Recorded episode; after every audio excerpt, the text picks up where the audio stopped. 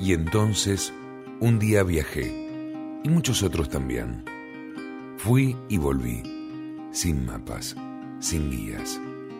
Y descubrí que el lugar más lejano, pero también el más cercano, siempre estaban dentro mío.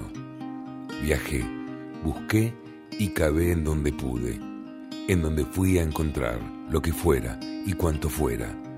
Cabé sin ningún espíritu protector, o tal vez con todos juntos en una maceta y en todo el jardín, en la isla de Pascua, en toda el agua del Mediterráneo, hasta hice un pozo en el medio de una mezquita azul.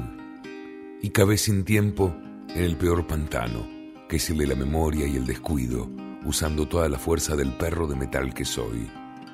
Y entonces vi, y por suerte vi, que no hacía falta más, que soy mi lugar, que soy un lugar del que no me tengo que ir, nunca ni jamás.